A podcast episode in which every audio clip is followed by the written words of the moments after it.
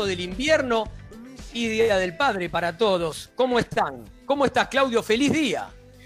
¿Cómo anda, Sale? Buenas tardes para todos y también feliz día para todos los padres que, escuchan eh, sobre la bocha y, bueno, muchas gracias por la parte que me toca y, bueno, esperando en este domingo soleado, ¿eh? esperando eh, pasarla bien y hablar mucho de hockey. ¿Estás preparando ya el almuerzo o lo prepara alguien más en la familia? ¿Cómo él viene la mano ahí? Eh, comemos después hoy, comemos después hoy, para comer tranquilo. Pero vamos a ver cómo andan los cocineros. Fabi, ¿cómo te va? Fabián Simón, buenas tardes. ¿Qué haces? Sale, ¿cómo anda? ¿Cómo anda todo el equipo? Sí, acá, acá, acá ya hay olorcito a, como que ya está la brasa prendida, así que yo no quiero decir nada, pero no sé si me va a llegar algo ahora, me va a llegar algo más tarde. No sé, pero bueno, ahora a mí me toca estar acá sobre la bocha, que me parece que tenemos un programa recargado. Hoy hay mezcla del Día del Padre con mucho hockey, ¿eh? Sí, es verdad, es verdad. Y vamos a seguir la recorrida, Claudio. Te hago el pase a vos y vas haciendo la recorrida que resta. Vamos, bueno, vamos a ver a la, voz, sí, a la voz femenina de este equipo. ¿Cómo andas, Yamili? Hola, ¿cómo están todos? Buen mediodía. Hoy, bueno, sí se atrasa un poquito el, el almuerzo para todos, pero bueno, yo tengo la ventaja que mi familia que está en Paraguay tiene una hora menos, así que ellos por lo menos van a estar cómodos. Yo voy a tratar un poquito, pero estamos bien Bien, bien, bien, así es, muy bien. Y bueno, ¿está Nico también ahí? Clau, feliz día, feliz día a todos los padres, buen domingo. Acá también estamos preparando un asadito, no nos para nadie. bien, bien. bueno, ahora vamos a ver cómo está el que posiblemente sea el, más cocinero de todos. Seguro. ¿Qué estás preparando hoy al mediodía? Vamos. No, hoy domingo no me tocó a mí. Eh, lástima. Por el, por el, Día del Padre le tocó a mi viejo hacer el asado, imagínate, pobre. Ah, justo al mismo Era su día. Y yo tengo que estar acá eh, en el programa, así que nada. aprovecho para decirle feliz día a todos los padres y uno especial a mi papá que, que me está bancando hoy. Bien, bien ahí. Ahora, ¿a vos qué te están haciendo de comer? ¿Sabes qué sorpresa? No me, quisieron decir. Ah, va, bien. Va por el lado de la pasta igual, ¿eh? Va por el lado de la ah, pasta bien, igual, ¿eh? Bien, bien, muy bien. Bien, está bien. Bueno, entonces, reiteramos el feliz día para todos los padres y también hoy empieza el invierno en la Argentina, en el hemisferio sur, así que esperemos que, que sea benévolo esta vez. Claudio, ¿qué te parece si ya arrancamos con lo fuerte del programa? Así es, porque nos vamos a un programa que arranca, bueno, muy muni, voy a decirlo así. Este, y para hablar de eso tenemos que hablar del, doble campeonato 2014 y qué mejor que nos lo cuente un especialista, el chino, que preparó algo, bueno, que seguramente van a disfrutar los, los amantes de, de Muni y por qué no los amantes de hockey también. ¿Chino? Sí, porque nos quedaba un un doble campeonato pendiente. Obviamente es el de eh, Ciudad de 2014. Un domingo 16 de noviembre a las 10 de la mañana jugaban las, las chicas de Muni, de locales en Ciudad, contra Jeva. Un Jeva que venía de ser campeón siete años seguidos, eh, que buscaba eh, el octavo título, mientras que las chicas de Muni venían de en 2013 perder en semifinales con Belgrano y en 2012 perder en la final contra Jeva. Eh, ese día les tocó gritar campeonas eh, a las chicas de Múnich que con un gol de corto de Noel Barrio Nuevo a los 18 minutos eh, aguantaron después todo el partido un 1 a 0 que tuvo como una de las figuras a, su arquera Marisol Sáenz en un equipo que, también se hizo muy fuerte a través de su defensa y que tenía otras jugadoras como Mariana González Oliva, Janina Rojas, su capitana Pilar Romanal, y, y Mariela Scarone. Eh, recordemos que, en eso, ese campeonato por duplicado el director técnico era el mismo en los dos equipos, eh, Carlos Geneiro.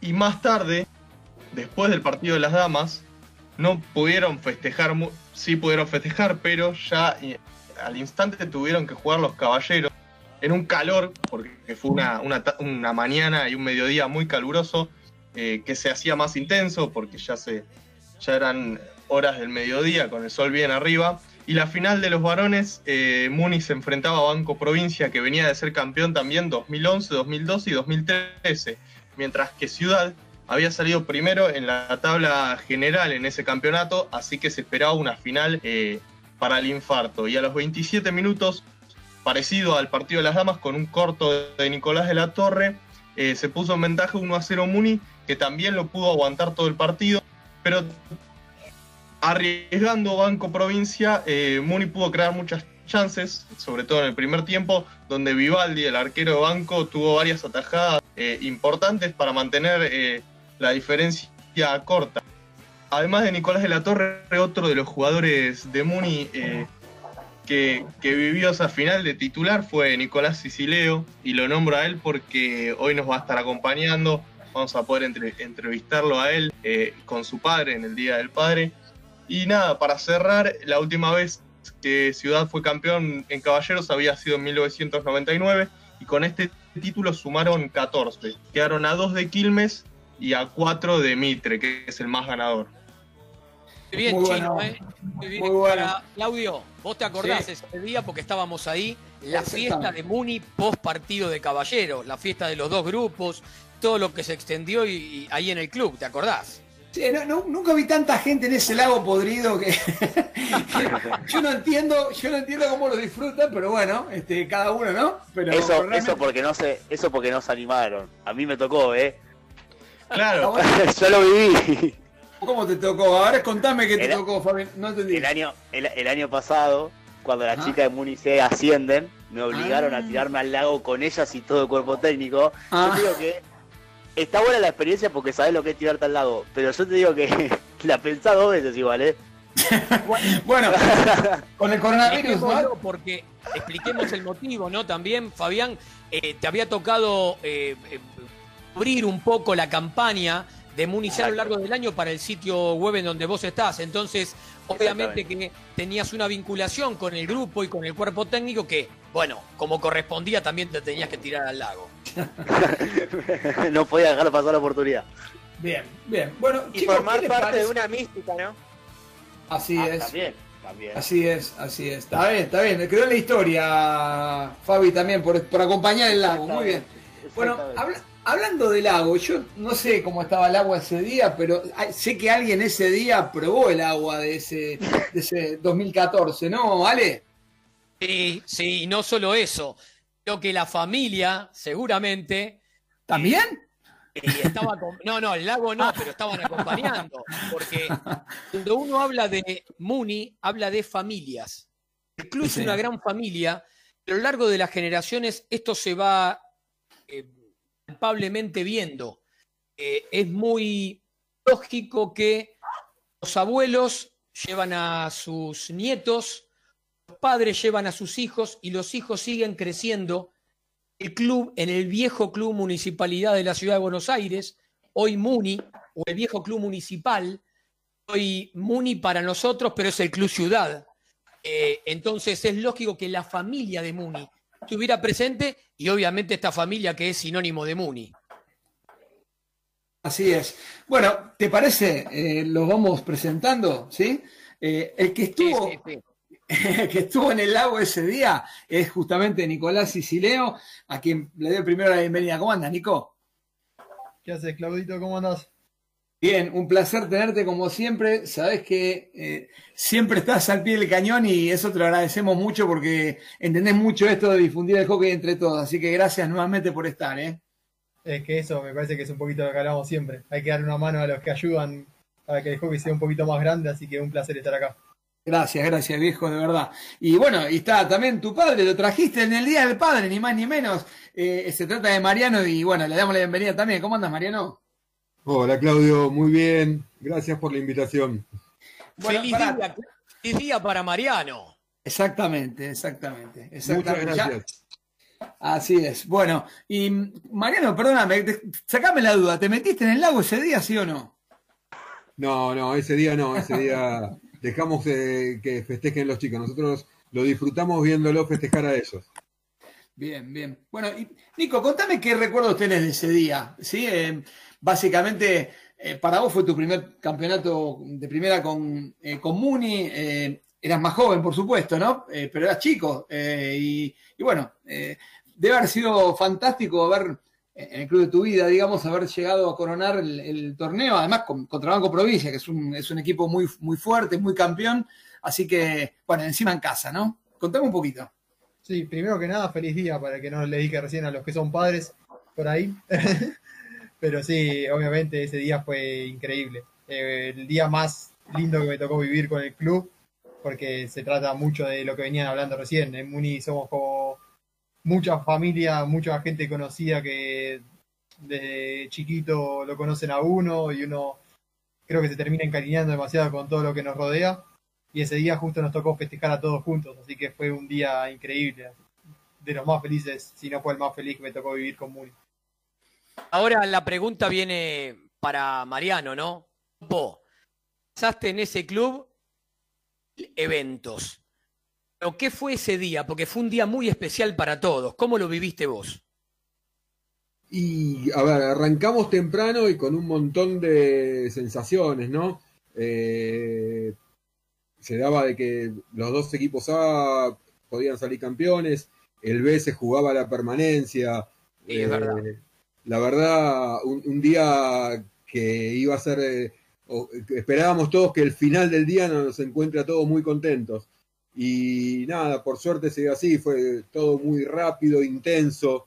No ganaron las chicas, eh, festejamos un poquito, volvimos a la tribuna, el partido de los chicos y nada, después ahí sí festejamos eh, todo, disfrutamos de ellos, que, del festejo de ellos y nos tomamos un tiempito hasta creo que como a las 5 de la tarde terminamos jugando los chicos del B, eh, que también ganaron y, pudieron mantener la categoría. Pero nada, un día bárbaro que después siguió a la noche.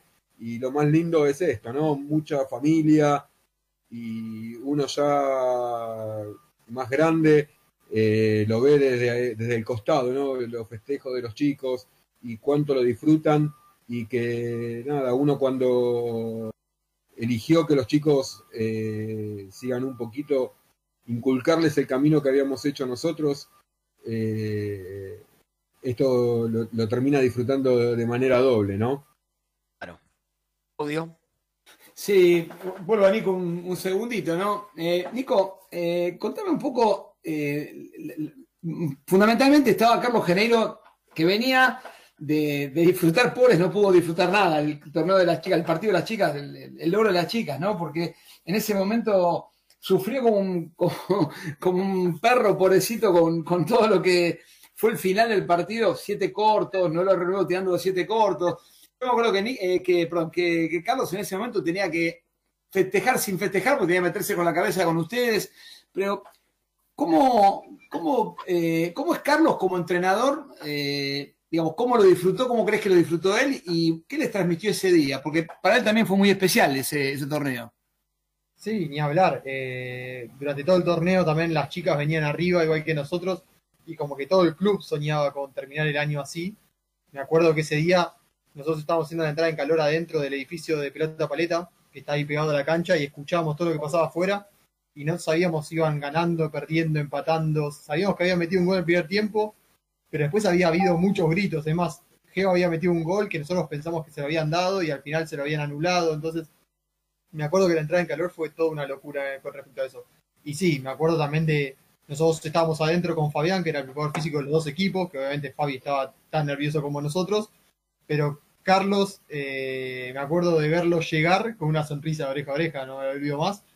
Y nada, que nos, había, no, nos contó que las chicas habían salido campeonas, pero nada, él no pudo ni disfrutar ni dos minutos, pues ya estaba metido en nuestro partido. Así que me, supongo que haber sido medio loco por ese lado para él, porque había logrado algo que se les había negado mucho con las chicas, lo habían logrado por fin, y casi que no lo pudo festejar para meterse de lleno en nuestro partido, que quizás era un partido dificilísimo también contra un Banco Provincia con un montón de jugadores en la selección y nada, con un equipo muy completo nada, y se la jugó a venir derecho con nosotros a apostar al siguiente partido también. Nada, por suerte salió todo muy bien.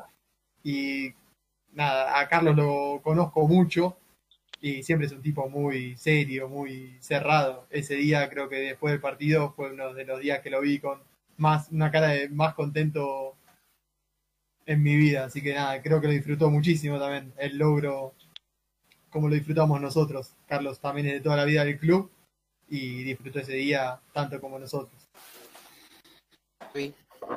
Sí, dale. ¿Cómo andas, Nico? ¿Cómo andan, Topo? Bueno, Topo, feliz día primero.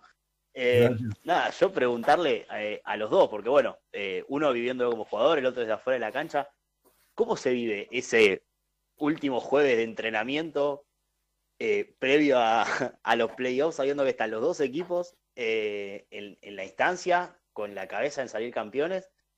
¿Cómo, ¿Cuáles son las sensaciones que se viven todo ese fin de semana? Porque no, no debe ser nada tranquilo. no, claramente no, y creo que también vos ahora que conociste un poquito más el club, nos empezás a conocer a todos, a todos un poquito más, los fanáticos que somos, la mayoría. Eh, esa semana, la semana previa, se dio por primera vez, creo que fue el tema del banderazo, previo a los playoffs. Mm. Fue una locura, me acuerdo de estar entrenando, que de repente se apagaron las luces y salió un montón de gente que no sabíamos que estaba en el club todavía, porque ya eran como las 9, 10 de la noche, que eran todas las menores que se habían quedado escondidos allá por la cancha de patín y habían venido todos juntos en un banderazo que estuvo tremendo, me acuerdo, fuegos artificiales y todo. Con ese nivel de fanatismo empezó el fin de semana. Así que ni hablar cuando llegamos. Yo me acuerdo de llegar eh, muy temprano, porque teníamos que jugaban las chicas temprano, así que nosotros llegamos antes de que empiece el partido de las chicas. Y nada, que fui con mis viejos, me acuerdo ese día al club, y llegar y empezar a cruzarme con amigos de mi viejo justamente, que ya estaban ahí vestidos todos de Muni, esperando el partido de las chicas. Así que desde quizás 9 de la mañana, como un horario así de séptima, de octava, cuando uno era chiquito, empezar a vivir de muy temprano lo que fue ese día, ¿no?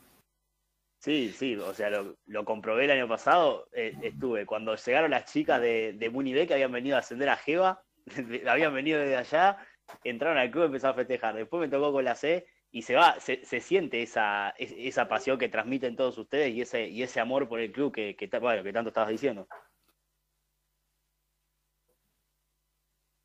Sí, obvio. Eh, parte de eso. Eh, mira, eh, a ver, esa semana previa, esos partidos me, me pasó tener que ir a cuatro clubes distintos a ver los entrenamientos. Y fui a banco. Eh, y se los veía a los grupos cómo habían trabajado en la semana y si bien Banco estaba trabajando convencido, cuando uno vio el entrenamiento de ustedes los veía más convencidos. Eso que decís vos, Nico, creo que también ayudaba porque el ámbito del club estaba todo haciendo fuerza para que al equipo le vaya bien. Ahora me paso a Mariano y le digo, Mariano, a vos te tocó estar en el club y enfrentarlo también a Muni alguna vez. En tu rol de entrenador, uno es como que a veces tiene que un poco su corazón y ponerse la camiseta del lugar en donde está, pero nunca deja de ser el club en donde nació. Es enfrentarlo a Muni cuando viene en un partido importante o en una ronda final importante, próximo a ganar un torneo. Sí. Es complicado ese, cuando estás del otro lado, pero nada, uno trata de mantener eh, eh, al margen de, los sentimientos y, bueno, eh, me, ha tocado jugar con St. Catherine eh, partidos de semifinal o de Copa de Honor. Y, bueno, nada. Cuesta porque ves del otro lado toda gente conocida, toda gente que querés, pero nada, es el trabajo de uno, ¿no? Es verdad. a ver, ¿estás Mauro por ahí? Los elementos preparados. ¿Puedo una? ¿Puedo una? Le, le damos tiempo a Mauro que prepare. Ahí está, ahí está. Ah, bueno, bueno, veo, veo, veo. Está bien. Este, sí, dale, dale. vamos, vamos con los audios. Que estamos. Con los audios, Mauro, ahí está. Me razón.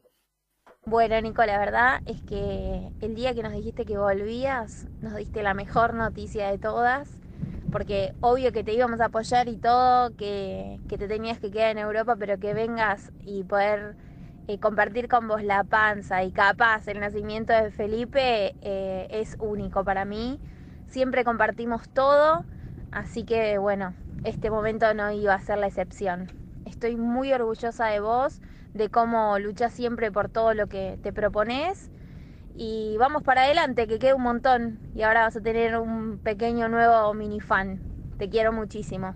Papi, bueno, para vos un muy feliz día del padre y del abuelo este año, que te toca, tanto que lo esperaste y todo. Eh, llega Felipe en, en unas semanas para que puedas jugar y disfrutarlo. No tengo dudas de que vas a ser el mejor abuelo del mundo porque con nosotros siempre fuiste el mejor papá, siempre presente, dándonos el mejor ejemplo. Y como siempre le digo a todo el mundo, te quiere todo, todo el mundo. Así que eso es para nosotros el mejor ejemplo de lo que hay que ser en la vida. Sos mi gran orgullo y trabajar al lado tuyo siempre fue un placer. Así que no solo como papá, sino como profesional como profesional del hockey también, eh, sos mi gran ejemplo de ídolo. Te amo mucho y feliz día. no. a ver, empezá vos y después le pasamos a Nico. nada, Mica, eh, nada, eh, papá mi ídolo, ¿no? nada, estamos, a ver, Mica está en su séptimo mes de embarazo, así que nada, estamos pasando un año lindísimo, a pesar de esto que nos toca estar en cuarentena y todo, y que la vemos a cuenta gota, pero bueno, también yo creo que Nico la decisión que tomó de volver, eh, aparte de, que estar acá más cerca también para su entrenamiento con el seleccionado, y eso tenía mucho que ver también lo familiar, eh, por esto de, la panza de la hermana y compartir con ella también su embarazo, ¿no? Eh, y para nosotros nada, felices. Eh, y Mica ahí también, Mica es profe de educación física y tuvo unos años trabajando conmigo en Champa también, eh, que también lo disfrutamos mucho el haber trabajado juntos. en casa se, vive hockey, ¿no? lo que son eh, almuerzos como los de hoy, que, está toda la familia y se habla de hockey. Eh, en algún momento siempre sale el tema y bueno, es otra fan más de, del hockey, igual que Cami. Eh, por supuesto, Gaby, mi señora, que también jugó y jugó en el club. así que bueno, parte todo, toda la familia con eso. Y nada, lindísimas las palabras de mi cara, ¿verdad? te toca a vos ahora. a mí me toca. Y a mí, nada, es parte de lo que dice el viejo. Eh, somos una familia muy de hockey. De hecho, Mika, en ese 2014 estamos hablando, fue parte del equipo de mujeres. El día de la final le tocó mirarlo de afuera, pero este, jugó muchos partidos durante ese año en la primera. Así que nada, familia de hockey de toda la vida. Creo que todos muy fanáticos de este deporte, que lo vivimos así siempre muy contentos. Y bueno, eh, este año justo se dio esto que, recién les contaba mi viejo y que les contó a Mica, Mica está embarazada y ahora cuando tuve la posibilidad de poder volver de, Europa fue una de las cosas que más pesó, ¿no? De quizás, obviamente no podemos estar con ella, pero estar acá es un poquito, estar cerca es, es un poquito más fácil para todos y obviamente ver esa panza que es una locura eh, era algo que, quería vivirlo con ella. Lamentablemente el tema de la pandemia y la cuarentena complica todo, pero bueno, eh, es una cosa totalmente distinta estar en Argentina, así que nada, eh, obviamente ella sabe lo que es para mí y nada, me parece algo increíble estar viviendo el embarazo con ella. Nico, ya Mica habló de tu papá, este, ahora te quiero pedir a vos que hables de tu papá, porque quiero contar, que me cuentes como, papá, pero también como, papá de hockey, las dos cosas. Y por favor, omití la parte esa que te hice hincho de tigre, eso déjalo, ¿sí? Eso es pobre, ¿no? sí. no, no, no, no, ser rencoroso por eso, pero, pero contar un poquito cómo es ese papá y sobre todo en el hockey. Eh, como papá es, les diría el número uno. Eh, es difícil, no me gusta eso de comparar es el mejor. Yo creo que no nunca nunca necesité más de todo lo que nos dio él. Él nos hizo todo para que nunca nos falte nada y siempre fue genial. Eh, no, yo siempre es como la, comparación buena, papá. papá es lo que está bien contra algo que, que quizás no te gusta. Eh, la verdad que me saco el sombrero que fue como papá. Me encantaría, me encantaría en un futuro puede ser un 50% de lo que fue él y lo que es él para mí, ¿no? Y, eh, y, en, el hockey, contame cómo, cómo era. Dale. Como papá, como hockey, también fue un 10, pero fue un 10 eh, a otro nivel. Creo que nunca se metió en, en nada con respecto al cómo jugaba o a darme consejos Ah. ni nada. O sea, siempre me respetó al máximo poder jugar y divertirme. Y sí, alguna cagadita a pedos cuando hice algo dentro de la cancha que no le, no le parecía que estaba bien, pero más que nada por un tema de, de educación, nada con respecto a lo que sea deportivo. Y fue un 10 en, con respecto a todo lo que yo hoy opino a nivel hockey, creo que fue muchas veces sacado de conversaciones nuestras que nada, por esto de que somos fanáticos de este deporte, se da mucho a que en casa hablar de hockey y no que quizás en esas conversaciones quizás no estábamos de acuerdo, pero quizás siempre me dio esa posibilidad de poder hablar con alguien y para poder sacar mi propia opinión sobre distintas situaciones de este deporte. Creo que hablar con él siempre fue una de las cosas más lindas y más fáciles eh, con respecto al hockey y para mí fue siempre muy importante por ese lado. Y obviamente lo que te decía antes para mí también fue muy importante. Él como papá nunca ni me presionó, ni me dio consejos, ni me dijo, no consejos en el sentido de esto sí, de la educación, pero no consejos de tener que jugar de esta forma o de la otra. Nunca se metió en nada, siempre me dejó divertirme y creo que eso me parece que hay mu- veo que a muchos papás les cuesta mucho. Él siempre fue 100% natural conmigo y dejó que, que esto sea justamente eso, una diversión. Yo me divertía jugando al hockey y creo que eso es mucho gracias a él y a mi mamá que siempre me, me dejaron. Che, Mariano, y salió bueno, ¿eh? La verdad que no te metiste y salió bueno de verdad, ¿eh? Salió bueno, salió bueno, es verdad, es verdad. Pero nada, lo, lo más importante es, es que salió bueno en la vida. Eh, a ver, eh, yo lo. Con Gaby lo que más nos pone contento de los cuatro es eso, es que salieron buenos en la vida. Después, Mika es una docente bárbara, Nico le va bárbaro con el hockey, pero Cami lo mismo con su carrera y Vicky que se está formando. Pero lo más importante es eso, eh, lo que son en la vida. Sí, después lo otro uno lo lleva a, que jueguen, a que jueguen. Eh, puede salir bueno, puede salir malo, momentos, eh, estar en el lugar indicado, pero bueno, lo otro, lo otro la verdad es lo que nos termina de llenar como papás. Bien, muy bien. Nico, Eh, hola Nico, hola Mariano. Mariano, feliz día. La pregunta va para Nico. Yo soy Nico también. Eh, Nico, contame, ¿cómo fue volverte a encontrar con los chicos, los leones, volver a los entrenamientos, aunque haya sido físico? Sí, tocó físico nomás. eh, primer día, un poquito de adaptación. Veníamos mucho de meter muchos Zoom en la semana haciendo actividades físicas, pero cada uno contando con un espacio totalmente diferente. Estaba quien podía salir a correr un poquito ahí en el jardín o en el patio de su casa, o algunos que estaban metidos adentro de un departamento. Así que nada, Sí. fue el primer día de empezar a moverse. Los chicos había muchos que desde que empezó la cuarentena no habían ni podido salir a trotar. Solo tenían la bici que, que les habían llevado de las casas. Entonces fue creo que un poquito de empezar a moverse todos juntos. Estuvo buenísimo volver a ver a los chicos. Pero bueno, nada, fue dentro de todo tranquilo. De a poquito ir a- retomando la máquina para, para empezar a entrenar un poquito más en, en el nivel que estamos acostumbrados, ¿no? Y se va a venir con- una seguidilla de físicos, ¿no? Bastante para readaptarse, ¿no?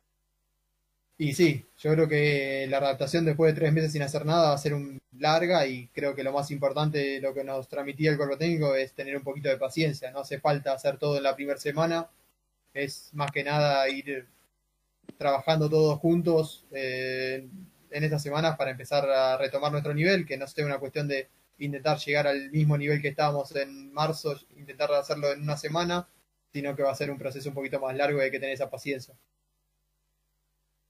Voy por Mariano con una doble. Eh, Mariano, yo quiero que me digas tu carrera de jugador, un momento que guardes en tu recuerdo como decir, esto lo guardo para siempre y valió la pena. Eh, a ver, el, más lindo como jugador que me tocó vivir, yo no jugué nunca en la primera del club, Eh, pero como siempre decimos con mis amigos, somos socios fundadores de Muni B.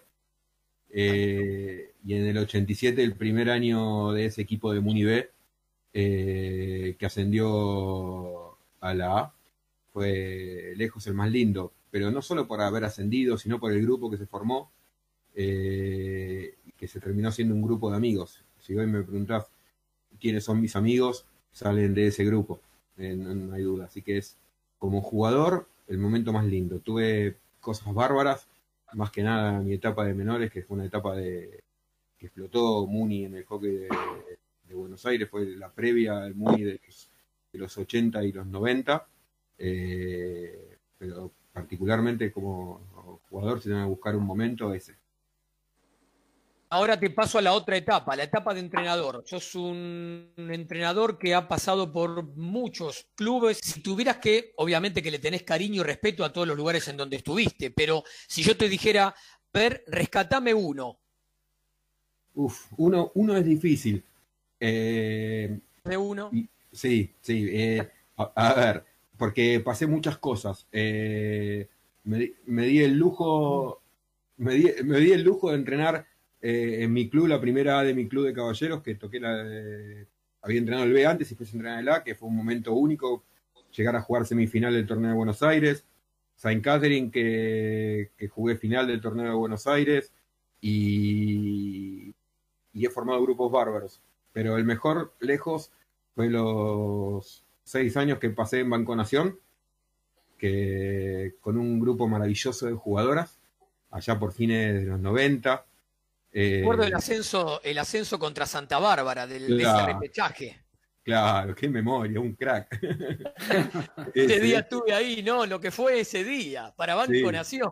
Sí, sí, tre- tremenda, aparte de un club que no teníamos cancha, eh, todos jugaban en sintético y nosotros eh, veíamos dónde nos prestaban un pedacito de sintético para entrenar, para jugar, eh, no, y un, pero lo más lindo de ese grupo es eh, el grupo que era. Yo siempre fui como entrenador y hoy que me toca ser head coach en Champa, siempre pregono lo mismo. Eh, primero hay que formar grupos y ese grupo era tremendo, tremendo, las chicas divinas, divinas, chicas que hoy si decimos, eh, si nos juntamos, seguramente juntamos a 15 chicas, 20 chicas de ese grupo, porque fueron seis años bárbaros que pasamos. Qué lindo. El ascenso fue lo que coronó, lo que coronó eso. Para el cierre, Sí, bueno, eh, Mariano, me- para cerrar te digo, primero quiero preguntar a Nico lo último, perdón, y ahora voy con Mariano. Nico, ¿te quedás en Muni o para la segunda mitad o te vas de vuelta para Europa? ¿Va a volver el hockey en la segunda mitad, Claudito? Yo siempre, siempre tengo esperanza, mi viejo, siempre. No, la idea es en agosto emprender viaje de vuelta para Europa. Me voy a mudar a Bruselas, a Bélgica, a jugar en el Daring. Bien, bien, bien. Hay varios que se están yendo para aquel lado, ¿eh? es ahí nomás, pero bueno, bien. Se van a cruzar unos cuantos, está bueno eso. Y bueno, fantástico, Nico, te felicito nuevamente por la decisión. Y ahora cierro con tu padre. Eh, Mariano, eh, bueno, primero felicitarte por regalarnos al crack que nos regalaste, que nosotros lo disfrutamos todas las veces que vemos a los Leones.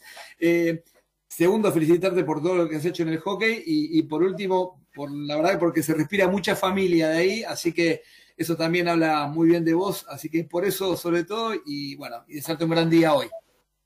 Bueno, muchísimas gracias y también eh, muchas gracias a ustedes por lo que, lo que hacen por el, por el deporte. Para todos los que vivimos hockey, estas cosas son, son muy importantes, muy valiosas. Bueno, me alegro, me alegro que sea así y bueno, lo, dejo, lo dejamos tranquilo para que vayan a continuar el festejo del día. Gracias por estar un día especial como hoy y bueno, hasta muy pronto, ¿sí?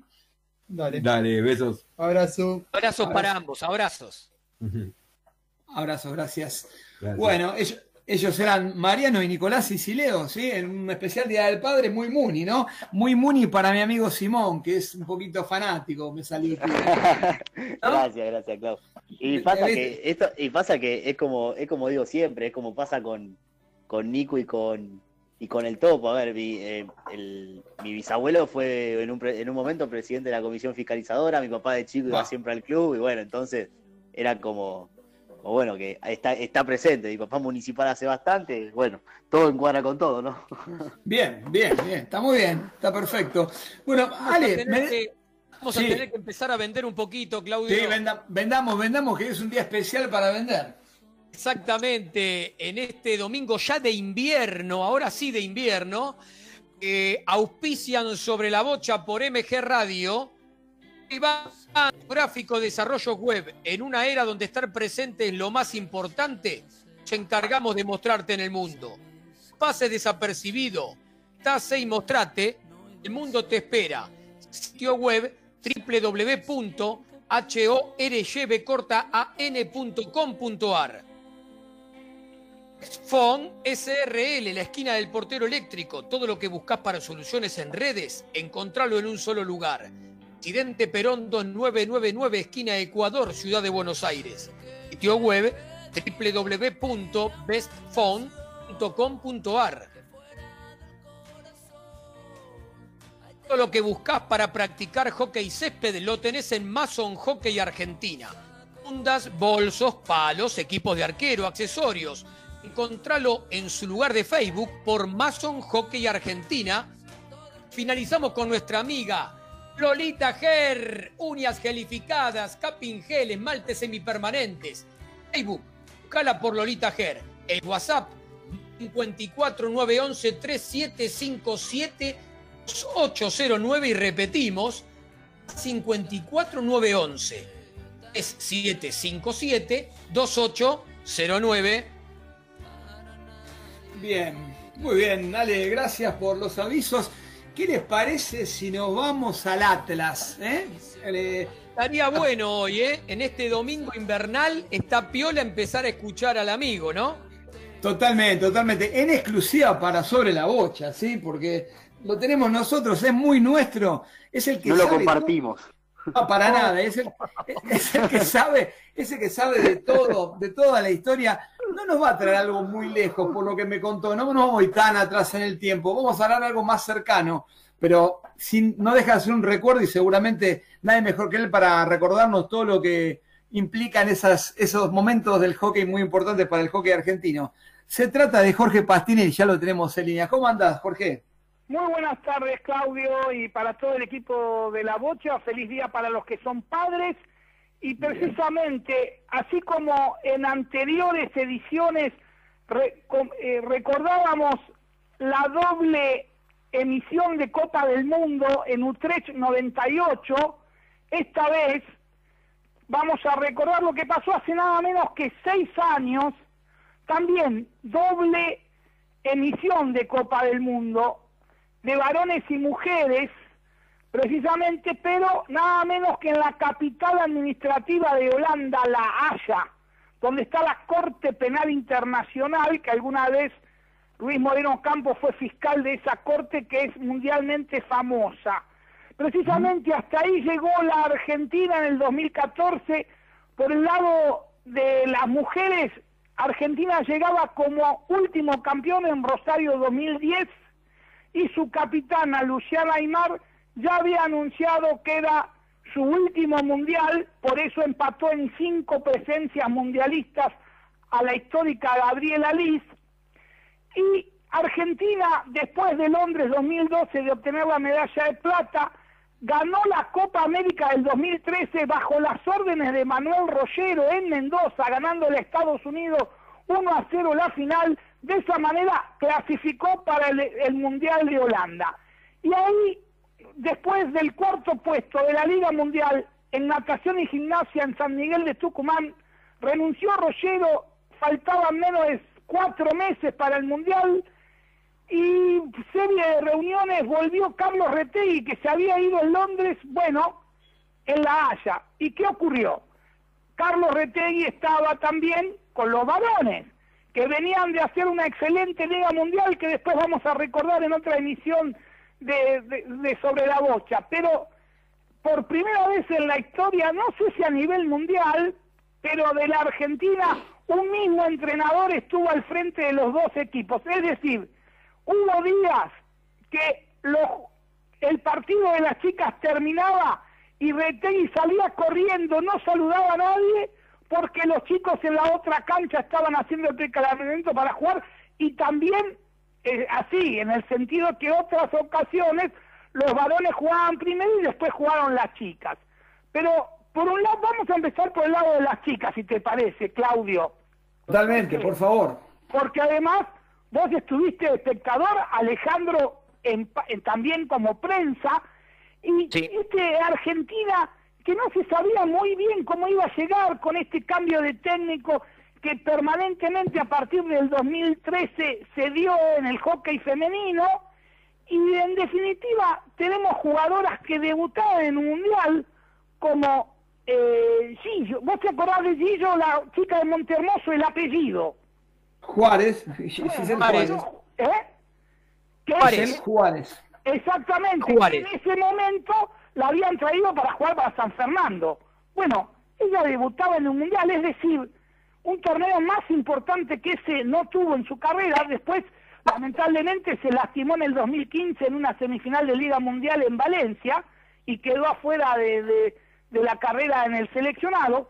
Pero también hay que tener en cuenta que yo veo la lista de aquel equipo y bueno, veo a Belén Suchi y a Flor Mucho como arqueras, a Piti Delía, a Noel Barrio Nuevo, a Flor Aviv, a Mariana Rossi, que se había despedido en el Mundial 2010 y Rollero la había vuelto a llamar a partir de esa Copa América que recién hablábamos y terminó siendo suplente. Claro, no fue como titular Mariana Rossi, porque es de la, es de la generación de las Leonas, de Maripi Hernández, y de que ella había jugado el Mundial Junior de bronce en Corea en el año 97, y de repente Mariana Rossi, que se había despedido en, Rosario ganando el oro, volvió al equipo, claro, como suplente. Nosotros veíamos los últimos entrenamientos de Buenos Aires y veíamos que Mariana entraba como complemento. Y también hay que, hay que decir que eh, fue el mundial de las dos hermanas, que finalmente pudieron jugar juntas Daniela y Josefina Roga. Por supuesto, Mariela Escalone también tuvo su último mundial. Y adelante, claro, ya las históricas, bueno, eh, eh, Charo Luchetti, eh, Martina Caballero, que jugaba su primer mundial, que venía de jugar en los Juegos Olímpicos de Londres también, y por supuesto, Alejandra Gula ya se había retirado, eh, Delfina Merino aparecía otra vez como una de las jugadoras más importantes, y la presencia histórica de Carla, eh, Carla, bien, Carla, claro, Carla Rebecki, perdón, ahí estaba el apellido. Y por Está, está, está, está fallando, está, fa- ya está patinando la memoria. ¿Y qué pasa? Ahí está, Rebecki, bueno, tantos nombres.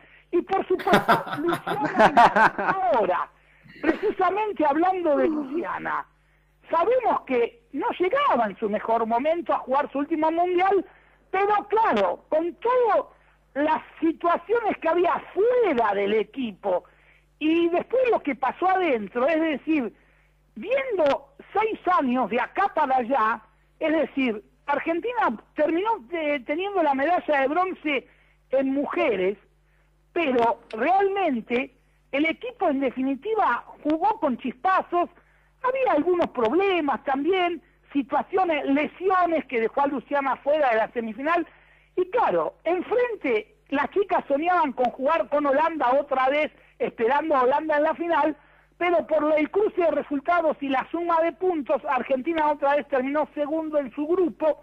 Había recordar que también había empatado un partido con Estados Unidos. Vos recordás bien, Alejandro, esa situación de un partido que, que se terminaba y se terminó empatando.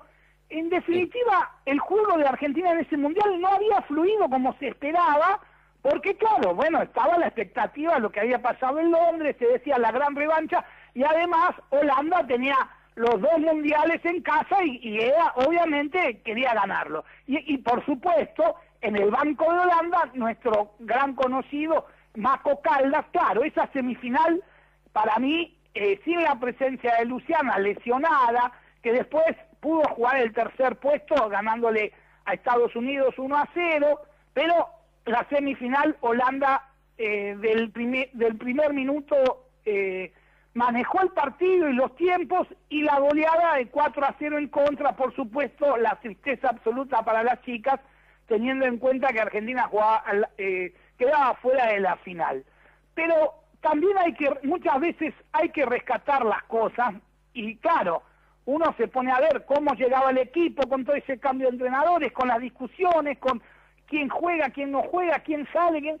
en definitiva, eh, estar con un- traerse una medalla de bronce a Buenos Aires no, no quiere decir que, oh, objetivo cumplido, pero Argentina seguía estando como ya lo venía marcando la famosa racha de los 18 años entre los cuatro mejores. Pero también hay que destacar cómo el respeto de Holanda hacia la figura de Luciana Aymar, que por primera vez en la historia de un mundial, la sala donde eh, descansan los jugadores y se recibe a los invitados especiales, lleva, llevó el nombre de una jugadora en vida, es decir, de actividad.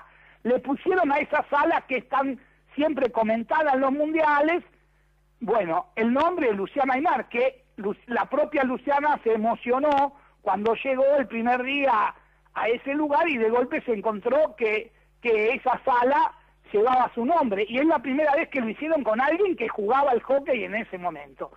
Pero realmente lo que nadie esperaba en ese mundial de, de doble comando fue la gran actuación de los varones que por primera vez en la historia se subieron al, a un podio y además arrancaron perdiendo con Holanda, pero en el segundo partido apareció lo que tenía que aparecer porque por primera vez en la historia se le ganó a Alemania en hockey de mayores 1 a 0 teniendo en cuenta que si Argentina perdía ese segundo partido, ya prácticamente la lucha para entrar a semifinales se le iba a complicar y mucho, y dependiendo de otros, pero a partir de ese segundo partido cambió el ánimo del equipo y además se vio la posibilidad in- interesante de que realmente lo que pretendía Retegui con el equipo y lo que después pasaría dos años más tarde en Río, bueno, empezó a dar, no digo su fruto, sino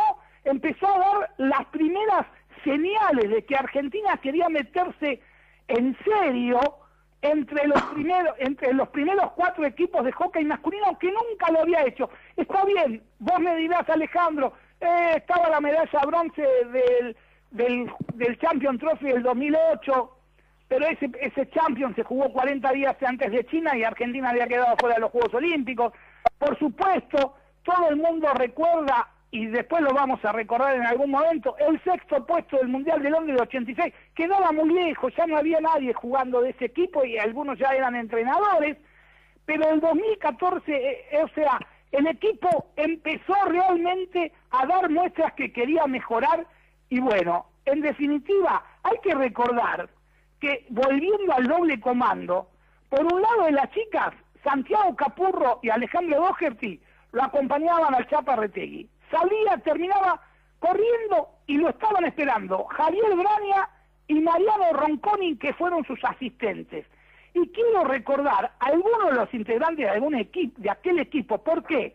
Porque antes, o sea, un día o dos días antes, lamentablemente tuvimos la baja de Facundo Calioni, que por un problema de salud, una bacteria, estuvo internado 20 días en, un, en el hospital, no se sabía muy bien lo que le pasaba, después se recuperó, pero venía con todas las ganas, porque él era figura de la Liga Belga y quería demostrarlo y quería tener su gran mundial y no pudo ser en ese momento. Estuvo obviamente todo el tiempo en el hospital. Pero quiero recordar, por ejemplo, al cordobés Gustavo Chickendance, que alguna vez había pasado por el seleccionado en la época de Ruiz, pero bueno, después se fue a jugar a Italia y volvió a la Argentina con la idea de jugar en un mundial y se quedó en la lista de 18. Pablo Trevisan, que fue llamado de urgencia por la eh, lesión de, de Facundo Calioni, no participó mucho, pero bueno, entró en su manera. Y por supuesto, había cuatro Lucas. Lucas Martínez, que era un chiquilín que venía del Junior de la India, que la rompió en su momento. Obviamente, Lucas Rey, Lucas Rossi y Lucas Vila, demostrando la calidad del hombre de Banco Provincia que en esa época brillaba en la liga holandesa. Desde ya, Matías Paredes, Juan Gilardi, Pedro Ibarra y, por supuesto, un joven Guido Barreiros, que después también se perdió su paso por el seleccionado, y hay que tener en cuenta que obviamente la calidad de Matías Rey en ese, en ese mundial fue exuberante, y para ya ir terminando y con la presencia, ¿por qué? Porque Argentina jugó semifinal con Australia, que era el gran candidato, la lógica indicó el resultado, quizás abultado, pero bueno, Australia jugaba mejor que la Argentina, un 6 a 1 en contra, pero Argentina ya tenía puesto la cabeza en su objetivo, que era el bronce. Por eso, perdió con Australia un viernes, pero el domingo ganó el bronce 2 a 0 a Inglaterra y por supuesto por primera vez se subió al podio. Así que eso es lo importante de ese doble mundial. Eh, Alejandro y Claudio, y Claudio precisamente lo pudo vivir junto con su hija en la tribuna, así que lo queremos recordar en esta tarde de domingo de Sobre la Bocha. ¿Cuántos recuerdos sale, eh? ¿no? Eh, de ese mundial tenemos frescas muchas cosas. en, en, mi caso me tocó cubrirlo como en el doble comando periodista y fotógrafo al mismo tiempo, así que todos los partidos de Argentina los viví en el campo de juego. Y, recuerdo esas corridas porque el Estadio 2, el complejo, estaba a unos cuantos metros del estadio principal.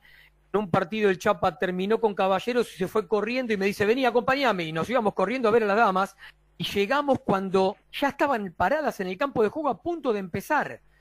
Eh, eso como otras cosas más, ¿no? Eh, la lesión de lucha, eh, la gran expectativa de los pibes. El día anterior al comienzo del torneo, eh, siempre digo lo mismo, en el hotel vivíamos unas sensaciones populares con los pibes, con, con el grupo en general, pero con el correr de los días, cuando empezaron a ver que sí se podía, eh, empezó a crecer una expectativa tan fuerte, tan grande, tan linda, de verdad fue un momento inolvidable y creo que fue el comienzo del gran momento de los Leones que termina en Río, ¿no? Eh, esperemos que continúe con los años, pero ese, ese año 2014 creo que fue el puntapié para lo que después se llegó a hacer en Río 2016. Sin ninguna, sin ninguna duda, fue así, fue exactamente así. Eh, Jorge, te despedimos por, un ratito nomás, ¿eh? En un rato te llamo y seguimos hablando, ¿vale? Sí, sí, después ya tengo otro recuerdo más cercano en el tiempo. Abrazo. Vamos. Muy bien, era Jorge Pastine que nos contaba un poco de la historia, pero ahora me voy rapidito porque no puede no estar nuestra sección quinta a fondo, Fabi. Claro, sí, y encima hoy tenemos un crack de Banco Provincia, así que eh, está buena la nota. ¿Vamos? Nueva edición de Quinta Fondo, a mí me gusta ir para el lado de los campeones. Entonces, como me gustan los, que levantan trofeos, los, chicos que están, que ya son campeones ahora, me fui con Tade Mahón de Banco Provincia. ¿Cómo andas, Tade? Hola, Fabi, ¿cómo andas? ¿Todo bien, vos? Bien, acá andamos, sobrellevando el momento que nos toca vivir. Como todo, como todo.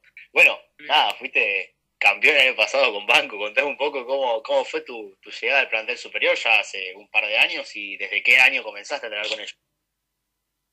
Bueno, sí, la verdad que, que bueno, fue una, una, experiencia muy linda, que cuando llegué al club 16 no me lo imaginaba tan pronto.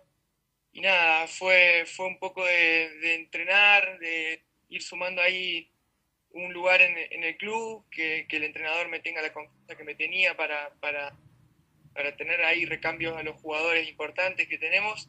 Y nada, fue un poco de, ir de a poquito ahí ganándome un lugarcito.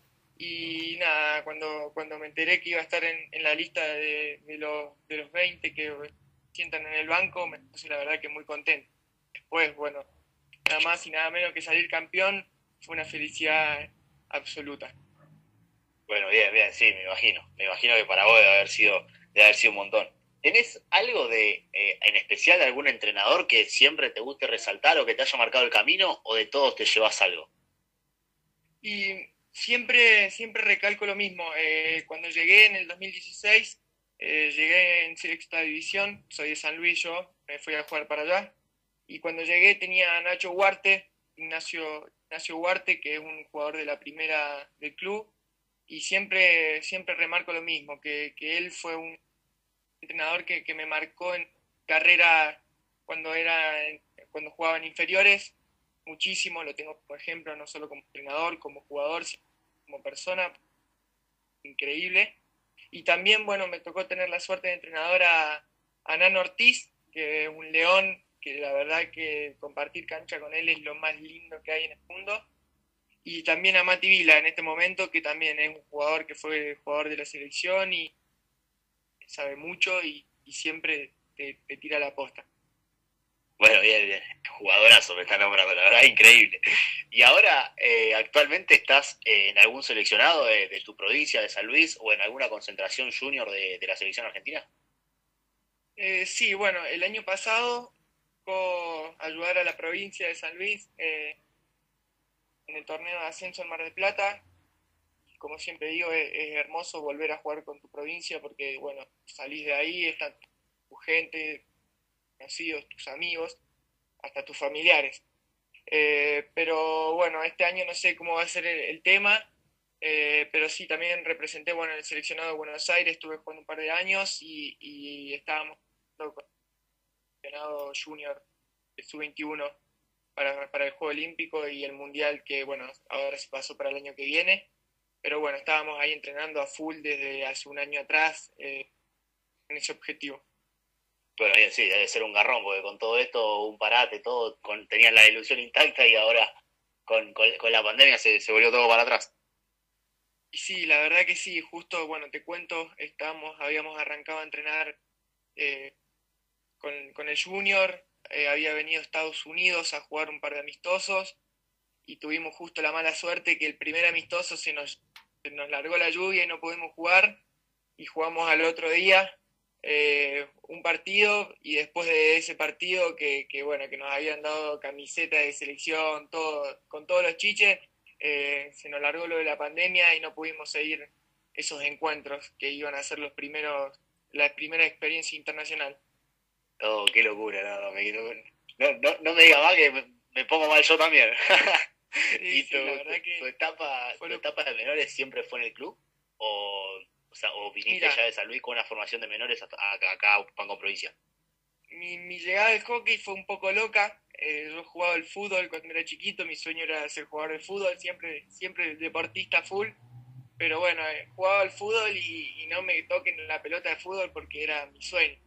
Y, un año vino, se formó un equipo acá en San Luis eh, que lo, llevó al mando Sole García. Tuvimos, bueno, tuve la suerte tenerla a ella como entrenadora y tuve formación, eh, pero en primera, digamos. Acá no existe la formativa ni la división inferiores yo con 14 años se me ocurrió jugar al hockey y arranqué jugando en primera.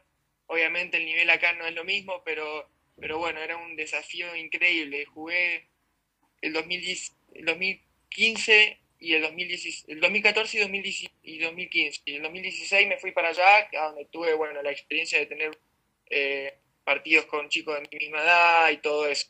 Y allá fue más o menos, lo, o sea, mi carrera como formativo fue allá. Bueno, bien, bien, bien, bastante, bastante completito. Pasamos del fútbol al hockey tremendo. Pero bueno, ahora, ahora para, para cerrar, bueno, somos casi todos de la misma edad, ¿no? O sea, compartimos más o menos ahí el, rango de edad. ¿Tuviste el, eh, con qué jugador eh, soñaste siempre jugar, que lo veías en la tele y dijiste, compartí cancha, lo enfrenté y para mí es un montón? Eh, bueno, al principio, como te digo, yo era de acá y nada, aprendía la tele y cuando jugaban los jugadores de, de allá era una locura, todos. Sea, ya sea jugador de selección, como no, el ritmo y el nivel que había allá eh, es hermoso, es increíble. Y cuando llegué allá, nunca, nunca me imaginé compartir un entrenamiento con, con Nano Ortiz, con el Gato López, con Juanma Vivaldi y cuando, cuando empecé ahí a meterme en mayores, eh, cuando pasé a quinta, que ya podía jugar en intermedia, compartíamos porque entrenábamos todos juntos. Y nada, eso es algo que, no me lo imaginaba eh, tan pronto, digamos. O sea, no lo tenía en mi cabeza, en mis planes, y fueron cosas que me fueron sorprendiendo, por así decirlo. Bueno, antes de ir al corte de la radio, hacemos cortito. Auspician sobre la bocha por MG Radio, Joribán, diseño gráfico, desarrollos web. Lo podés encontrar en el sitio web www.horybecortaan.com.ar. Phone SRL, la esquina del portero eléctrico. Presidente Perón 2999, esquina Ecuador, Ciudad de Buenos Aires. Sitio web www.betphone.com.ar. Lolita Ger, uñas gelificadas, capping gel. Encontralo en Facebook por Lolita Ger. El WhatsApp más 54 911 3757 2809 y lo que buscas en, para practicar hockey césped lo encontrás en Mason Hockey Argentina en su sitio dentro de Facebook por Mason Hockey Argentina. Adelante Mauro con las recomendaciones de la radio. Desde Villa Urquiza, ciudad autónoma de Buenos Aires, en la República Argentina, estás en MG Radio. Momentos genuinos, las 24 horas de tu día.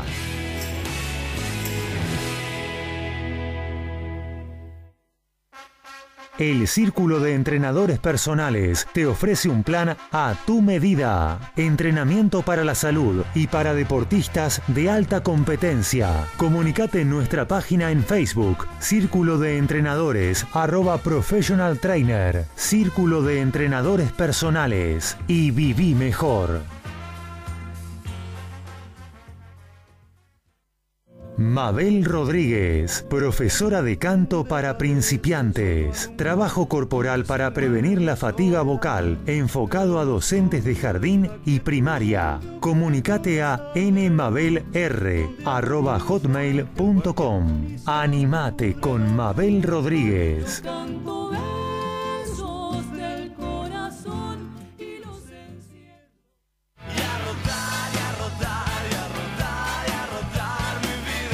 Los miércoles, arma tu agenda de salidas del fin de que se viene. Gabriel Giachero y equipo te ayudan con un buen fin de semana. Los miércoles a las 22 horas por MG Radio.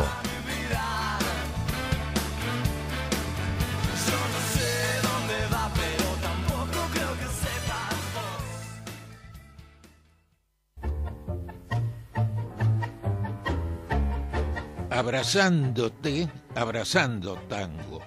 Programa de nuestra cultura popular. Idea y conducción, Enrique Madrid. Te espero los jueves a las 20 horas por MG Radio.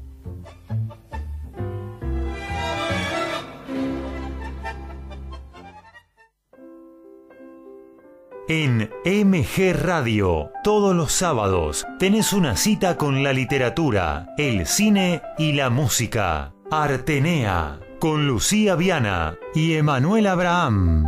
Artenea, un ciclo de y con cultura, todos los sábados a las 14, por MG. ¿Buscas buena onda y pasarla bien? Sumata a Descontracturados, un mundo paralelo. Conducción, Jorge Maldonado. Co-conducción, Estefania Albornoz. Con la participación de Joana Costa, Alejandro Peralta y Ramón Salazar. Basta de formalidades. Descontracturados, todos los sábados de 20 a 21 horas, por MG Radio. Info, columnistas, notas, opiniones. Deportivamente, un polideportivo con todas las disciplinas. Deportivamente, conducen Antonella Curatola y Alejandro Molesi y va los domingos a las 14.30 horas por MG Radio. En MG Radio ya no hay horarios. Encontrá todo el contenido en anchor.fm. On demand, las 24 horas.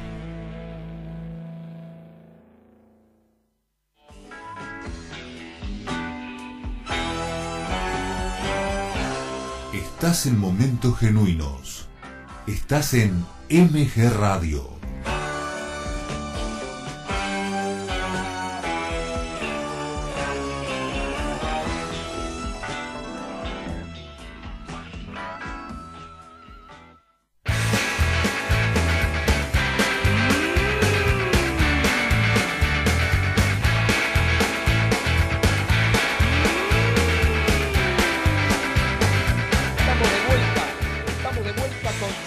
La bocha por MG Radio en este primer domingo de invierno 2020.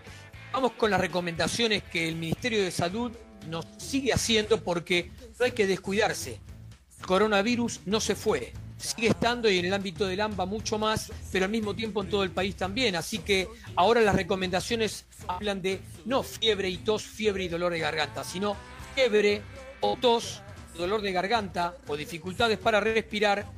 La ciudad de Buenos Aires llamar al 107, en la provincia al 148, en todo el país al 0800 222 1002.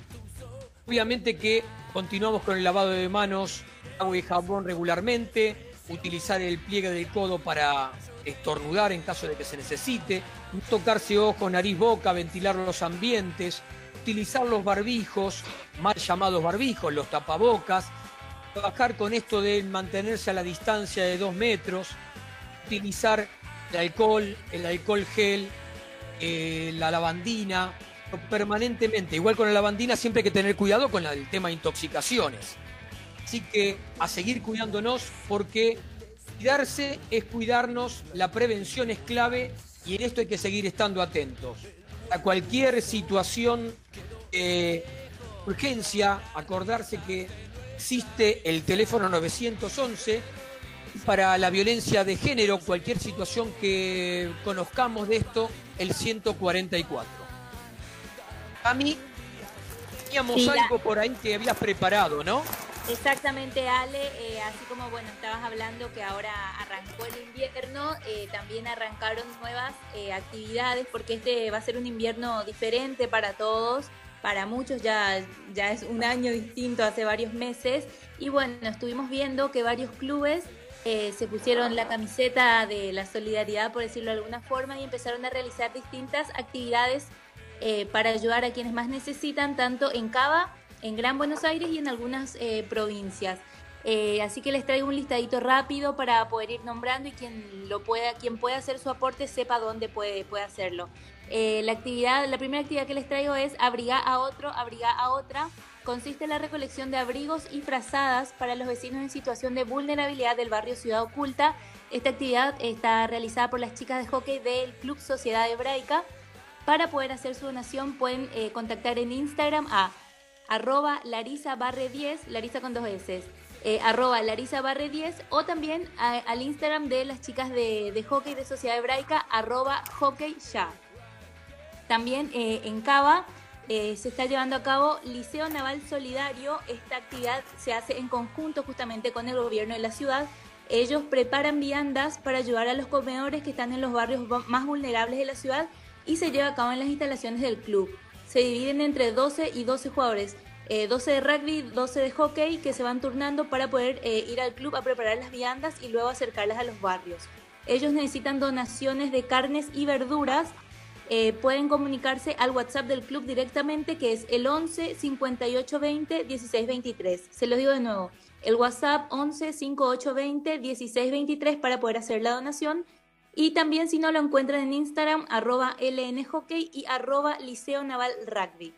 En Gran Buenos Aires eh, podemos encontrar eh, una actividad que estuvo presente hace unas ediciones atrás, Yo Corro por Vos, eh, esta actividad eh, esta fue iniciada por bueno, eh, una jugadora del, del SIC, Felio Derigo. Es una movida que consiste en sumar kilómetros de manera simbólica como para involucrarse más con la causa y que uno en base a, los kilómetros que, que pudo sumar también pueda realizar la donación- una donación de dinero que esté al alcance lo más mínimo o lo máximo que pueda justamente a través de un código QR que lo encuentran en el Instagram que es arroba yo corro por vos. Todo lo recaudado en esta movida solidaria va a Fundación Espartanos, a Virreyes Rugby Club y también a Casa de Galilea, ahí en la zona de San Isidro.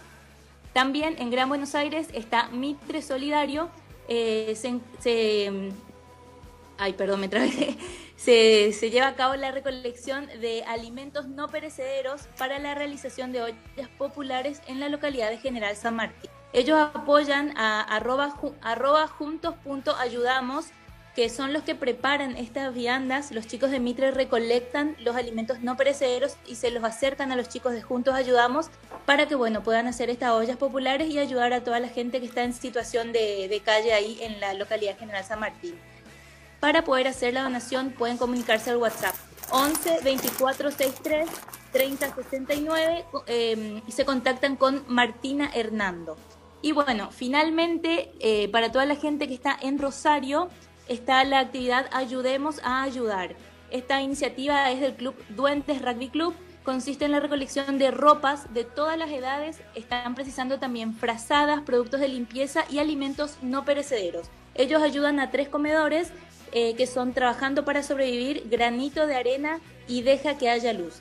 Para todas las personas que estén en la zona de Rosario y quieran hacer su donación, pueden escribir al WhatsApp 341-570-8267. Les digo de nuevo, el WhatsApp 341-570-8267 y se contactan con Camila. Si no, pueden escribir al Instagram que es arroba duende rugby club. Eh, una cosita importante para poder cerrar eh, que todo lo que se vaya a donar tiene que estar desinfectado y lavado en el caso de alimentos. Y en el caso de ropas, eh, bueno, han pedido que las bolsas estén cerradas para, bueno, para que su traslado sea eh, mucho más eh, fácil. Así que bueno, eso fue lo que yo les, les pude preparar para hoy. Obviamente hay muchas más actividades que las vamos a ir nombrando, que nunca está de más para todo aquel que pueda hacer la donación, que tenga la información a mano. Muchas gracias, Yami. Y ahora, Best SRL, la esquina del portero eléctrico presenta las crónicas de Huguito. En estos tiempos pandémicos sin abrazos puedo decir que el festejo deportivo tiene esos momentos únicos. Paso a contarles. Desde muy chico acompañaba a mi viejo en los deportes. Mi papá era fanático del deporte en general. Íbamos a las fiestas mayas de atletismo o nos ubicamos en los costados del camino en turismo carretera. Los sábados a la noche era boxeo en Luna Par, o los domingos a la mañana ciclismo en el velódromo, de todo. Íbamos cambiando de deporte. Mi papá me decía, vamos Juancito, hoy nos toca boxeo. Pero lo que se mantenía inalterable era la rutina del sábado y domingo por la tarde. Los sábados íbamos a ver hockey siguiendo a Muni y los domingos fútbol con Racing. Mi viejo me hizo hincha de los dos equipos como él. A mi viejo no lo veía en la semana por cuestiones de trabajo. Cuando no estaba viajando y trabajaba en la ciudad, se levantaba bien temprano y volvía cuando yo ya estaba dormido. Así que los fines de semana eran todos para el deporte, los dos juntos. Los sábados de Muni venía mi mamá también. Pasábamos el día en familia junto a las amistades del club y en la hora de los partidos nos corríamos con el viejo para la cancha de hockey. Los domingos eran exclusivos para mi papá y para mí. Nos íbamos los dos solos a la cancha a ver a Racing. De todos los deportes que veíamos, el hockey y el fútbol eran mis favoritos, porque con cada triunfo de Muni o de Racing venía el abrazo de mi papá en el festejo. Esa rutina la mantuvimos por años, hasta que una tarde de febrero el corazón no le aguantó más y falleció mi. Con los años, yo formé mi familia y seguí la rutina de los sábados y los domingos, con el hockey y con el fútbol. Primero llevaba a mi hijo y luego a mi nieto.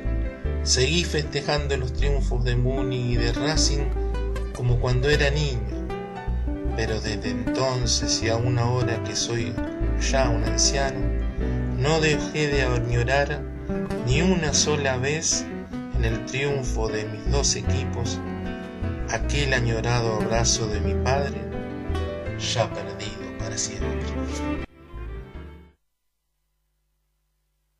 Auspició las crónicas de Huguito Betfon SRL, la esquina del portero eléctrico, Presidente Perón 2999, esquina Ecuador, Ciudad de Buenos Aires. Audio.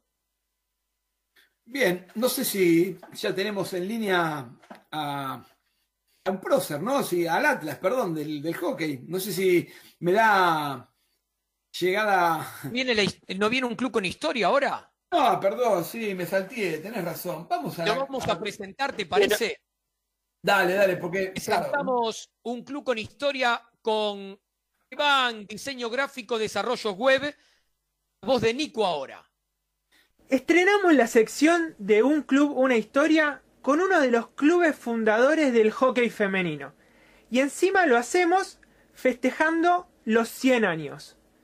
En esta oportunidad tenemos eh, la posibilidad de contar con Paula Lapacó, Andrea Meconi y Mariel Pina. ¿Cómo están, chicas? Hola, Hola ¿cómo estás? Soy Meco. Hola, ¿qué tal? Yo soy Paula. Hola, acá Mariel. Bueno, chicas, la verdad, un placer poder eh, charlar con ustedes, eh, que representen obviamente a Arrows, al presente de Arrows, pero vamos a hablar un poquito de lo que es la historia, de lo que me puedan contar de la historia, porque eh, estoy seguro que tiene una historia muy rica, pero está perdida en, en el pasado, por así decirlo. Así que vamos a empezar. ¿Saben cuál es la fecha exacta de la fundación de Arrows y cómo se inició la historia del club? Mirá, exacta, exacta no sabemos porque no, no, tenemos registro que fue en 1920. Sí. Sabemos que fue un sábado a la tarde. Bien. Pero no sabemos exactamente la fecha y la única que estaba en ese momento en 1920 era Paul, pero bueno, este, era chiquita y no se acuerda, dice. eh, así que sabemos que fue en, en el barrio de Urquiza. Bien. Se juntaron un grupo de chicas a, a practicar eh, por el hockey, a pegarle a la bocha con, con un palo, Sí. pero exactamente la fecha nunca la pudimos, nunca la pudimos obtener. Bueno, y en, en, el, en el marco de, de qué situación se dio esa fundación. Sí, este, bueno, ya te digo, se empezaron a juntar eh, los sábados eh, a jugar eh, estas chicas y en un momento decidieron formar Girl, que, porque eran solo mujeres, y después se convirtió en Arrow Club porque empezaron a, a bueno, empezaron a, a aparecer este, chicos a jugar, Sí. les gustó, formaron un equipo, entonces se cambió el nombre eh, a Arrow Club. Bien. Bueno, y yo buscando un poco en la historia, eh, y en la historia cercana también, ¿no? Eh, me enteré que les dicen que son las Amazonas. ¿Cuál es el motivo del apodo? Bueno, porque ahora somos un equipo de solo de mujeres, manejado por mujeres, eh, hacemos todo nosotras, entonces eh, Mariel, a Mariel se le ocurrió que somos las Amazonas del hockey. Este, Mariel, ¿podés explicar vos el significado de Amazonas? Por favor. Perfecto, perfecto. Bueno, la idea es que las Amazonas surgen, es, es, un, es un apodo bastante reciente, eh, más que nada porque eh, dentro de los colores que nos caracterizan, el color, o sea, nuestra bandera tiene tres colores, el, el verde, el, blanco y el negro, eh, y dentro de los colores que los caracterizan, el que con el que más, el que más nos tira el corazón, vamos a decir, es el verde, por eso siempre estamos diciendo verde de mi vida, es uno, hasta es uno de nuestros hashtags y una de las cosas que se dicen hace muchísimos años, entonces eh, con esta, con esta reinvención que tuvimos de, Arros, que, siempre fue un club muy tradicional, en 2018 digamos que salimos un poco más a lo que eran las redes sociales y todo, como para justamente empezar a, mostrar toda nuestra tradición. Eh, y, y una de las cosas que pasaba, como dicen las chicas, es que el, el, Arrows es un club que tiene la edad para ser un club muy grande, pero eh, es muy familiar. Y todo lo que se hace lo hacemos nosotras a pulmón y bueno, y las dos personas que tenemos acá junto en la, en la entrevista, tanto Meco como Paul, eh, ya se pusieron, el, ya lo tiene el club en los hombros hace muchísimos años y, y no tienen, no tienen ninguna restricción en llevarlo adelante siempre y bueno, y se comportan no solo eh, yo me acuerdo de, de la figurita de las, me acordé exactamente de la figurita de la Amazona, en- de la figurita de los superhéroes, no sé Sí. si, si esto es algo muy antiguo y, y la Amazona de los superhéroes era de color verde y era una mujer muy forzuda y, y como muy plantada eh, y, y medio que esa, esa representación se me vino a la cabeza en lo que son las mujeres de Arros. Entonces, esa fue, esa fue eh, porque por, la razón por la que se me vino tan rápido el, el nombre para nuestra jugadora ser las Amazonas. Un vínculo. Recuerdan que la, mu- la Mujer Maravilla eh, se- eh, eran todas mujeres y decían que eran las Amazonas también, por eso. Sí, sí, sí, sí. Un vínculo increíble, la verdad, porque es una buena manera también para, para sacar adelante como una reactivación social de- del club, la verdad que está bueno. Y era algo como que me, como que no le encontraba parte en la historia y bueno, la explicación es genial, la verdad. Bueno, ahora eh, voy a ustedes, porque ¿cómo llegaron ustedes al club? ¿Y cuál es, o sea, cuál fue su conexión con Arrows? ¿Y cuál es su, cuál fue su rol en su momento y cuál es hoy su rol? Bueno, empiezo yo. Eh, yo cuando tenía ocho años se acercó una persona al colegio donde yo estudiaba y nos invitó eh, a jugar al hockey eh, en un club que se instalaba, que en este caso era Arrows, y se instaló en el Club Pueyrredón, les alquilaban las canchas y eh, necesitaban jugadoras. Y ahí arranqué yo a los ocho años a jugar en, en el club y bueno, y siempre con la intención de unirse, de tener un- una cancha propia, el proyecto con Huey para juntarse, pero Huey no quería cambiar los estatutos, bueno, ya ahí nos vamos de tema, así que no vamos a, eh, a indagar en eso. Pero bueno, yo arranqué ahí, fui jugadora, a los 15 años empecé a entrenar equipos, y me enganché, gracias al entrenamiento de equipos, me enganché, estudié educación física, Ajá. que actualmente sigo ejerciendo. Y bueno, eh, acá estoy, ahora eh, soy la presidenta, pero simplemente porque eh, posibilidad horaria de ir a firmar papeles y esas cosas, pero la presidenta honoraria realmente es MECO, por eso está ella siempre acá. Y bueno, yo soy la delegada del club y, y más o menos este año delegué la coordinación de menores, pero trato de dirigirlas y orientarlas. Así que eso soy yo. Bien. Bueno, yo también empecé a los 8 años, pero en, en IPF jugué un año y después a los eh, a los 15, en el 85, me invitaron unas compañeras de secundario que habían empezado a jugar ahí en, en Arro, que estaban por Redón, eh, y sabían que yo había jugado de chica, entonces me, me invitaron a que vaya a entrenar, a conocer el club. Me encantó, me quedé, éramos cinco, me quedé yo sola, el resto abandonó. Eh, así que también me, me encantó la gente, eh, me entusiasmé con el equipo, eh, me quedé jugando, también a los 2, 3 años ya estaba entrenando inferiores y, y bueno, después a, a los 22 años se disolvió la comisión directiva, eh, discutieron entre ellos, se disolvieron y nos tuvimos que hacer cargo las jugadoras y en ese momento había caballeros también este, y nos tuvimos que hacer cargo del club entre todos. Meco, Así que, ¿en, en qué año sucedió esto más o menos? ¿en qué año eh, que se disolvió la comisión? Exactamente. Y en el 92. Bien. Bueno, ¿y Mariel? Bueno, la verdad mi historia es mucho más reciente. Eh, bueno, yo empecé a jugar al hockey a los 11 años, pero en el colegio. Después, eh, em- después jugué en otro club, que es el Club Los Matreros, em, durante toda mi infancia. Y em, en el 2015, eh, por una amiga por una amiga en común que jugamos en Matreros cuando éramos chicas y que, jugó muchísimos años en Arrows hasta 2019, hasta, hasta fines del 2018 en realidad.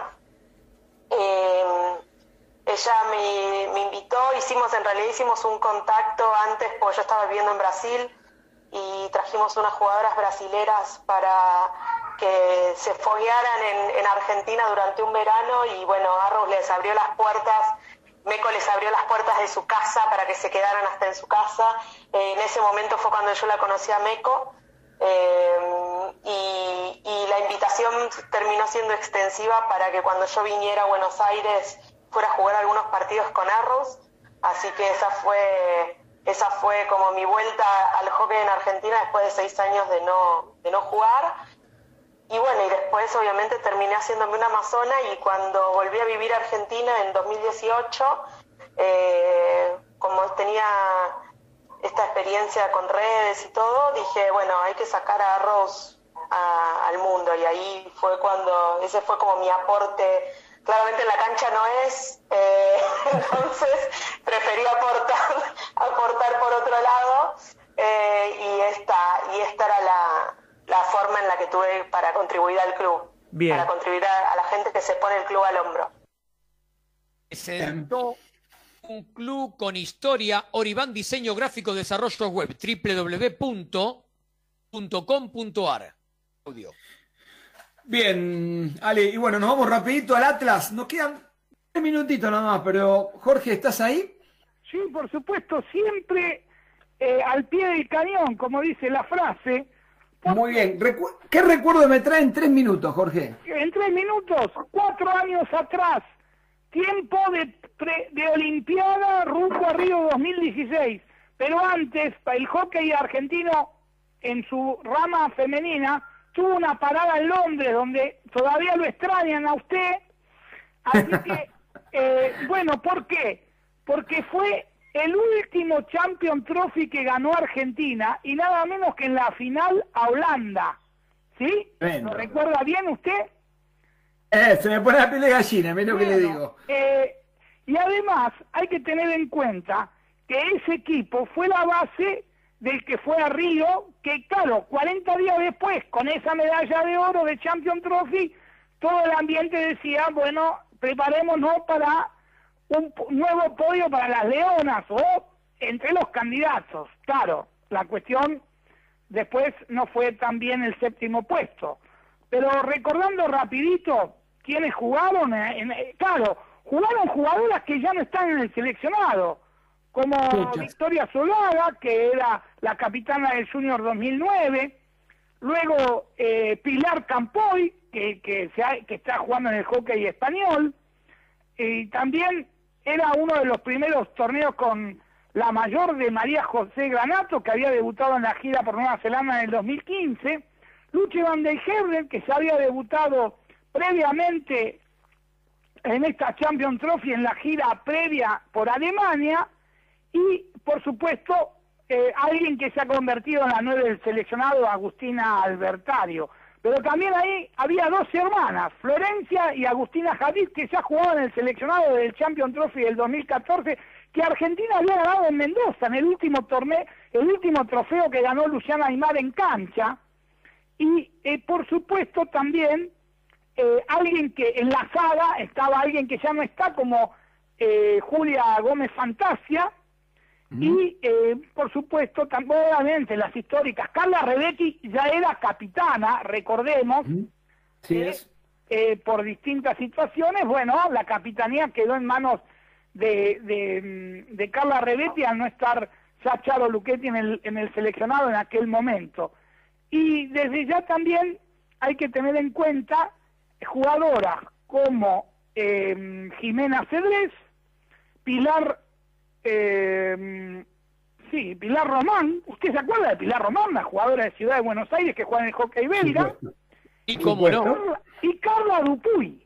Estas tres jugadoras también formaban parte de aquel equipo, pero eh, Pilar, eh, Carla Dupuy y, y Jimena Cedrés fueron elegidas, mejor dicho, eh, eh, ahí, está, ahí estamos diciendo, claro. El, el problema es el siguiente, porque ahí había una lista de 18 y en Río fueron 16, por eso me, me hace la mezcla de qué jugadoras quedaron afuera y adentro y quiénes fueron como mountain player. Eran Y te faltó, te faltó Gaby Aguirre también, Jorge. Claro, ¿cómo? Gaby Aguirre te faltó también. No, no, no, está Gaby Aguirre, que había ganado la Champions Trophy de Mönchengladbach en el 2008 en Alemania y había vuelto al, ex- al seleccionado por su gran actuación en Banco Provincia durante el 2015 y Gabriel Minadeo, que la conocía muy bien, le dio lugar, claro, y volvió a ganar una Champions Trophy. Pero con respecto a las que quedaron afuera, hay que decir que Jimena Cedrés, Pilar Román y Carla Dupuy Carla Dupuy y después eh, Jimena Cedres habían sido elegidas Mountain Players, pero eh, Jimena Cedres tampoco estuvo y la reemplazó Pali Ortiz, otra que ya en estos tiempos está fuera del seleccionado. Así que esto pasó hace cuatro años. Argentina campeón de Champion Trophy, la anteúltima Champion Trophy en la historia, pero la última que ganó la Argentina. Así es, fue el último triunfo argentino, tal cual, Jorge, bien, bien recordado. Y bueno, te tengo que dejar, Jorge, sabés que la radio es así. Y un abrazo grande y el domingo que viene nos vemos, ¿sí? Nos reencontramos la semana que viene con más sobre la bocha. Muchas gracias, Jorge. Y bueno, eh, Ale, contame quiénes nos quedan de los auspiciantes para nombrar.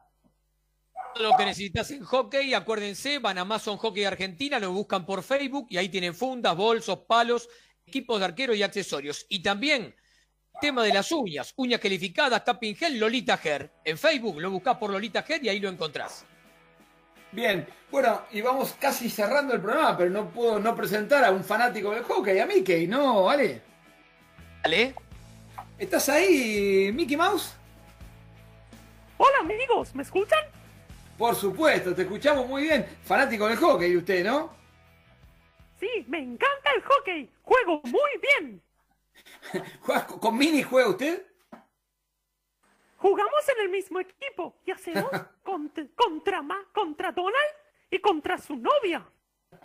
Bien, bien. o sobre hielo? Y ahí ya se nos complica un poco más. Pero Bien. bueno, parecemos Donald y, y- y, eh, el, el show que hay acá en Argentina. Hacen un show sobre patines de hielo, ¿no? Así es, así es. Bien, y bueno, Mickey, tenemos que irnos, nos queda muy poco tiempo, pero no quiero irme si no me cuento un chiste hoy, ¿eh? Quería contarle dos chistes. ¿Puede ser? Por supuesto. Mamá, mamá, en el colegio me dicen jabón en polvo. No te preocupes, Ariel. Muy bueno, muy bueno. ¿Y el otro? Tengo uno más y dice, mamá, mamá, me picó una víbora. Y su madre le pregunta, ¿cobra? No, gratis. Ese es malísimo, pero está bien. Mu- Muchas, muchas gracias. Muchas gracias por Claudio, chao, chao, chao, saludos, Claudio. Bueno, bueno, muchas gracias a todos. Cerramos así sobre la bocha. Los esperamos el próximo Claudio. domingo, ¿eh? Sí, Mickey. Claudio, es un regalo para todos los padres en su día. Ahí está, muchas gracias, Mickey. Muy bien usted. Eh, y bueno, no sé si usted es papá. ¿Es papá usted? No, aún no. Estoy muy dedicado a todos los niños del mundo. Muy bien, muy bien, muy bien, Mickey, muy bien. Bueno, a todos muchas gracias por todo y nos vemos el próximo domingo. Nos encontramos sobre la bocha. No se vayan que viene deportivamente, ¿eh? Desde Villa Urquiza, ciudad autónoma de Buenos Aires, en la República Argentina, estás en MG Radio. Momentos genuinos, las 24 horas de tu día.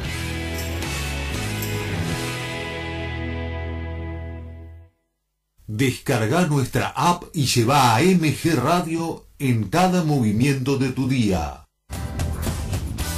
Las fotos de perfil mienten. Entra al Facebook MG Radio 24 y hacete amigo. Somos tal cual nos ves.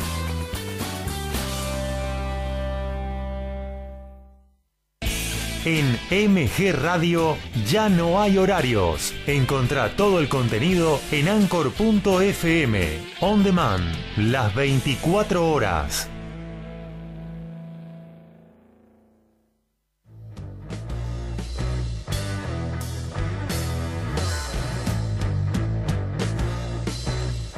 Viví momentos genuinos.